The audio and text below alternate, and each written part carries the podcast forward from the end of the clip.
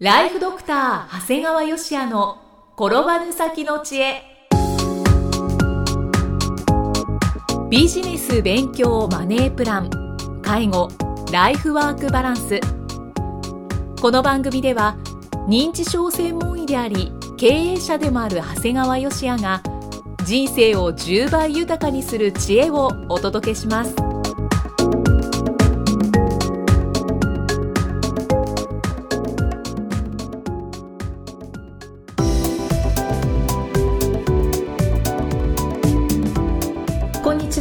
ちは、生きみえです。ライフドクター長谷川芳也の転ばぬ先の知恵。今回も始まりました。長谷川先生よろしくお願いします。お願いします、え今回はどのようなお話でしょうか？まあ、今回はですね、まあ、お話を始める前にはい。実は今ライフドクターあの長谷川優也が語るこれを丸の先の知恵ということで、まあ、途中で番組タイトルを変えたんですがはい。実はその前の知的創造コンサルティングという題名の時から、はい。あのずっと続けてるんですけれども今日がちょうど第200回目です。続きましたね。ね週1回で第200週ということですからね。はい。もう限りなく、え4年に近い、まあ、4年を超えようとしているということですね、はい、まあ、やっぱり継続って大事だなというのを思いますね。そうですね、まあ、最初は本当に数千のダウンロードから始まって今多い月ですと40万の方がダウンロードしていただいているものですから、うん。とてもありがたいなと思っています。ありがとうございます。今日の話ははい。僕が経営しているグループホームでのお話ですね。はい。あの今年の8月にもねあの私が代表を務める NPO 法人グッドシニアライフというところのグループホームで夏祭りがあったんですね。はい。でこういう実はあの施設っていうのは、まあ、高齢者の方をずっと預けっぱなしにしてもうご家族もほとんど訪れないような施設もあるんですね。ただねうちのグループホームはね本当毎年9割以上のご家族が参加されるんですがいいですね。ほとんどですね。というか今年はついにはい。18家族全員の方が参加してくれましたね。はわあ素敵です。い。はいそれこそ利用者さんの中にはねもう本当にひ孫さんも含めて7人の家族が参加された方もいたりね。もうお昼なんかはスタッフも交え総勢70名の方がそれぞれの部屋やリビングで食事をとっている姿がねとっても微笑ましかったですね、賑やかですうね、ん、よう70人も入れたなという気がそんな大きな施設じゃないんですよ。はい。全部であの18名の施設ですので。ですからとよく70名入ったなと。まあ逆にね本当微笑ましさもあったんですがはいなんか本当にこれだけ大事な方をお預かりしてるんだなという意味ではすごい責任を感じましたね、うんそうですね。大切な家族のお一人ですもんね。そうなんですよ。でね本当に会が終わってね一日終わって帰宅される時っていうのはもうみんな複雑な心境が伝わってくるのね。みんなね言葉には出さないんだけどやっぱりこう入居者さんは寂しそうだしで逆にご家族の方はなんとなく後ろ髪を引かれる感じなんですね。うんこれね誰もが本当は家で見たいんですよ。はい。ね、でもそれはやっぱり認知症がかなりひどい方ですからこれ無理なんだよね。で逆に認知症の入居者の方々も若い方に負担をかけることは望んでないんだよね。はい。でやっぱこれぜひ皆さんに知ってほしいのはもう昔みたいにね誰かが人生を犠牲にして介護する時代じゃないんだよねもう今はみんなが知恵を出し合って社会で介護を支えていくという時代になっていくんだと。思いますうんそうですよね。介護される方もすごく増えてきてますし。そうで実際介護する人もさもうこれだけ人口が働く人が減っていく中ではもう介護で取られていくっていうのは本当にもうあのもったいないんじゃなくてもうこの国が成り立たなくなっていくから、うんはい。これは社会で支えていくんですね、うんでもこのような会で家族団らんができてよかったですよね。そうですね、はいで当日はねこれ日曜日だったんだけど、はい。本当に地域の民生委員の方や区長さん市の担当者の方もちゃんと参加していただいたもんですからでありがたかったですね。区長も来られるんですね。そうですね。へで実際ですねこの NPO 法人っていうのは我々経営者がみんな本業を持ってるんですよ、はい。でそれ人間たちが本当に時間を持ち寄って運営してたもんですから、まあ、結構最初は皆さんにいろいろあの不手際もあったんですが、まあ、開設して10年を超えてねあのグループホームの名前がワイワイガヤガヤって言うんですけどうんかわいい。一つがワイワイでもう一つがガヤははい。で最近ではとても良い施設になってきましたねこれも本当にあの利用者さんとご家族地域の方々のおかげだと思ってるんですけども、まあ、これからもねご家族に入居させた後悔をしてもらわない、まあ、預けてよかったなと思われるような運営をしたいと思ってるんですね。はい。ところでねグループホームではいろんなこと起こるんですよ毎日、まあ、こんないい話ばっかりじゃなくてね。はい。なんか女性の入居者さんが室内でおしっこをしたりとかね。時にはこの尿が便になったりすることもあるんですね。えさらに自分の部屋じゃなくて他人の部屋に入っていっておしっこする人もいるからとっても困るんですね。そういうこともあるんですね。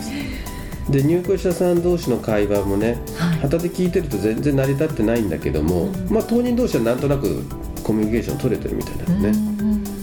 今日いい天気やね。うんそうやね。お腹空いたね。みたいなね。ちょっとおかしくないと思うけど一応会話なんだよね、うん。それでまあ入居者さん同士の喧嘩があったりいじめもあったりします、時にはもう本当女性同士でもう兄弟のように仲良くなって一日中べったりしてる人もいるし変なし男女であれば恋愛関係になってる人もいるんだね、うんぱりホームの中でいろんな人がいますからいろんな人間関係があるんですね。そう。まあただやっぱりこういう方をね入居してもらう時の家族ってものすごい覚悟して入れられるんだけど、ただねやっぱりあの皆さん入居するって悪いことばっかりと思われてるとこあるんだけどもはい。やっぱグループホームとかってこうやってね残った機能を生かすことで改善させていこうっていうところがあるわけね。うん。だから例えば家にいたらさはい何人の人と挨拶するのってことなんだよね。挨拶しないかもしれないですしねだけどここに入ってればもう何十もう本当何人の人とも朝起きただけでも挨拶するし。でこれすごい刺激になるのね。はい。で掃除や洗濯も料理もできる方にはもう手伝ってもらうので大体多くの入居者さんって全然家ではできなくてもちょっとした援助があれば結構できるんだよねだからあんた家では手伝ってもらうとかえって手間がかかるためももうおばあちゃんやめてって言われてた人が入居するとねすごい生き生きとされてるんだよね。ああそうなんですね。うんだから包丁で切ってなんて言うと切ってくれるしだから本当にねあのやっぱり人間って誰かのために役立つってことがどうも一番の喜びなんだなって感じますね。まあなんかこう悪いイメージがちょっとありますけど今のことを聞いてるだけでもかなりメリットはありますね。ありますね。うんで実際ねもう一つ問題点としてはね、まあこんな風に認知症の方ばっかりと接してると今度若い人なんかがね結構こう偉くこう失礼な接し方してしまうこともあるんだよね、うん。要するに本当は年長者であるのに、はい。なんとなくもうちょっと失礼な態度言葉遣いになったりとか慣れ合いになることがあるのね。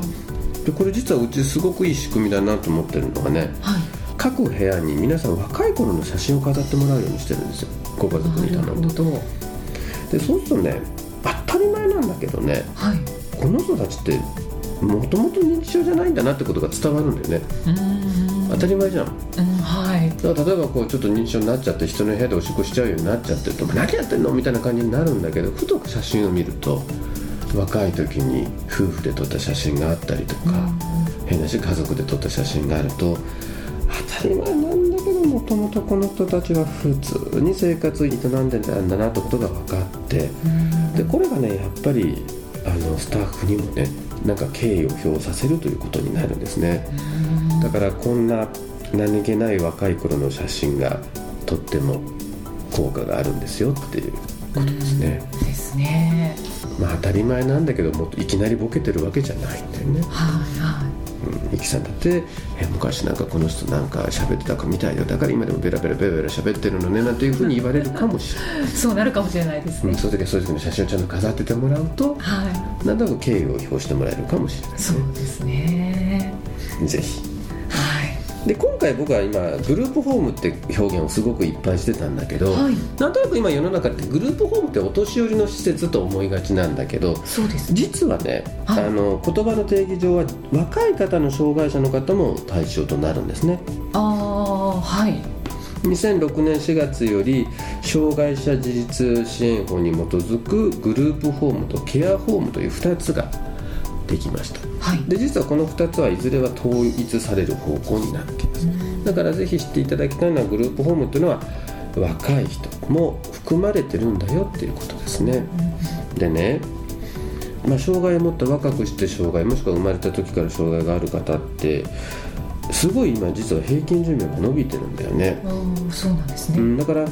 昔はねもう本当両親が障害者の両親があの介護していて、はい。なんとかなってたんだけど、もう最近はもうその両親の高齢化の問題も出てきているんですよね。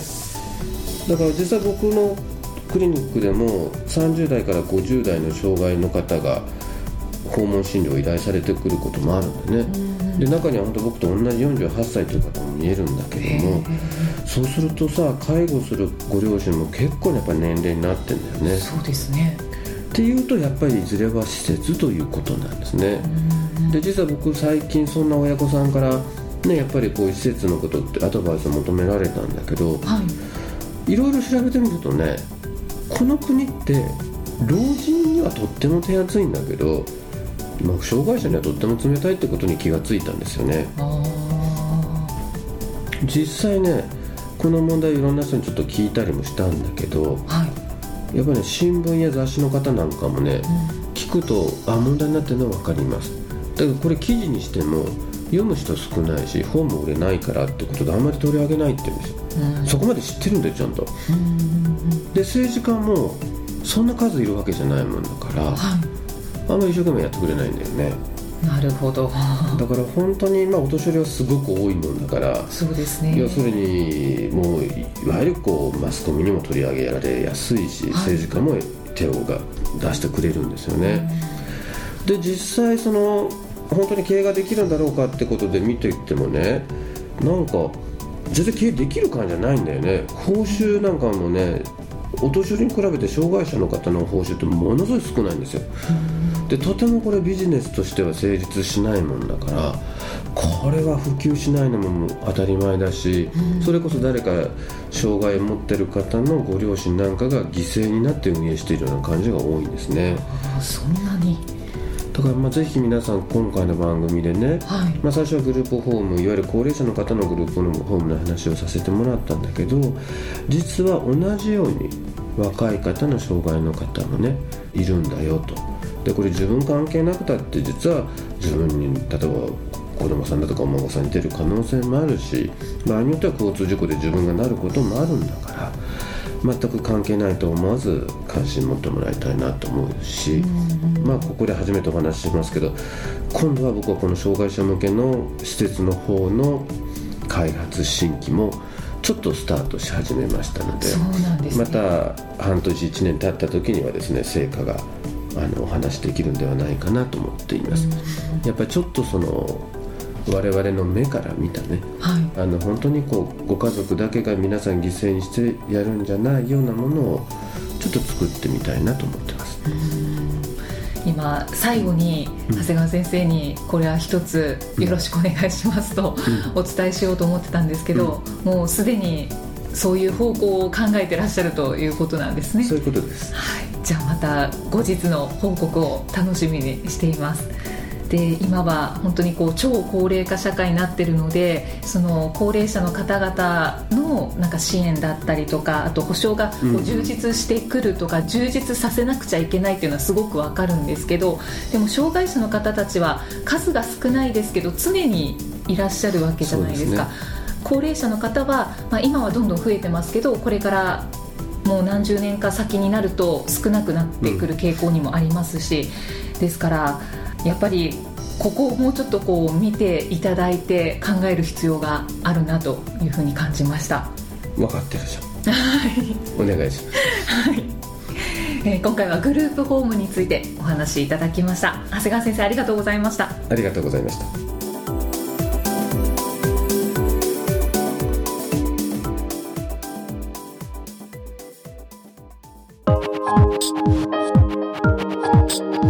の放送はいかがでしたか？番組ではご感想や長谷川よしあへのご質問をお待ちしています。番組と連動したウェブサイトにあるホームからお申し込みください。URL は http コロンスラッシュスラッシュ brain-gr.com スラッシュ podcast スラッシュ